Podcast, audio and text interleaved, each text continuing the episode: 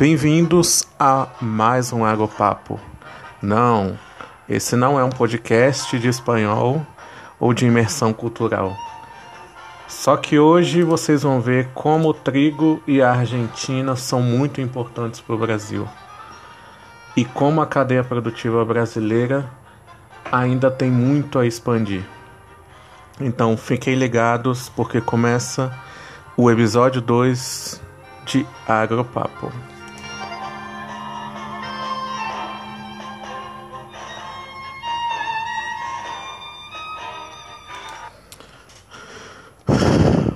Bom, nesse episódio 2 a gente vai falar sobre os desafios da cadeia produtiva tritrícola no Brasil, que ainda é muito incipiente, que sofreu vários reveses nas tentativas de valorizar e fomentar a nossa indústria nacional do trigo.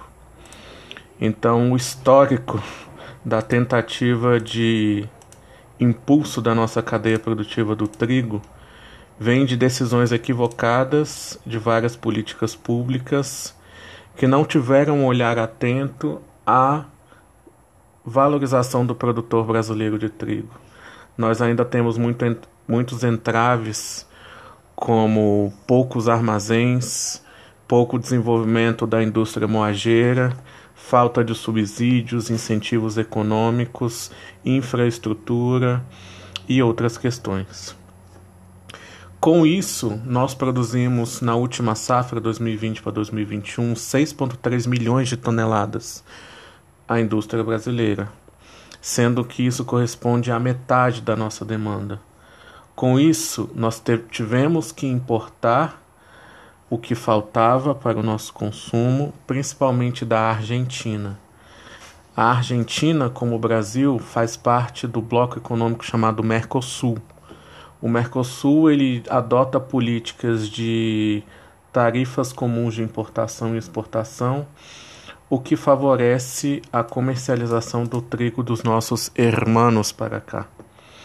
Na Argentina, eles têm solo fértil, um clima favorável, um sistema de plantio eficiente e proximidade do porto, o que faz que o trigo argentino tenha destaque no Brasil. Além da isenção da tarifa externa comum do Mercosul, a logística entre esses dois países é mais facilitada em comparação a outros países concorrentes, barateando ainda mais é, o, tri o trigo importado do que em outros países. O problema é que, com essa dependência do trigo vindo de outro país, greves, situações políticas, econômicas e variações cambiais na Argentina, elas impactam diretamente o preço da farinha que chega ao Brasil, do trigo puro e também da farinha que vai ser matéria-prima para os subprodutos. Isso encarece, isso faz com que a gente fique refém de variações econômicas externas.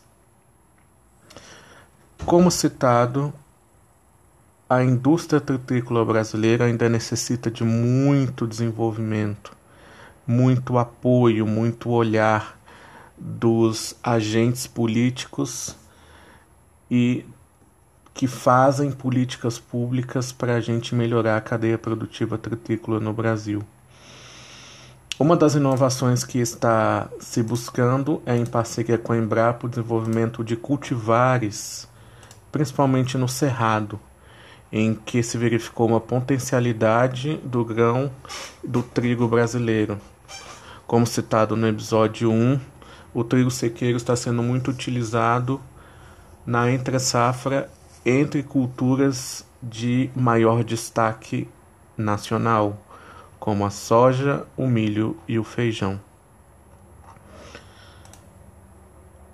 Uma coisa importante também a, a se mostrar é que o glúten presente na no trigo argentino ele faz com que a panificação, a indústria de panificação no Brasil seja atendida melhor do que o nosso produto nacional. Por isso que temos que investir em pesquisa, em conhecimento, fomentar é, agências que estudam, universidades, grupos de pesquisa, que vão nos ajudar a gente vencer esse entrave da nossa produção nacional do trigo, aliando quantidade e qualidade. Mas enquanto isso, enquanto não vem essa autossuficiência tão demandada, tão assim desejada pela indústria tritícola brasileira, cabe a nós dançar conforme a música. Esse foi um Agopapo, episódio 2.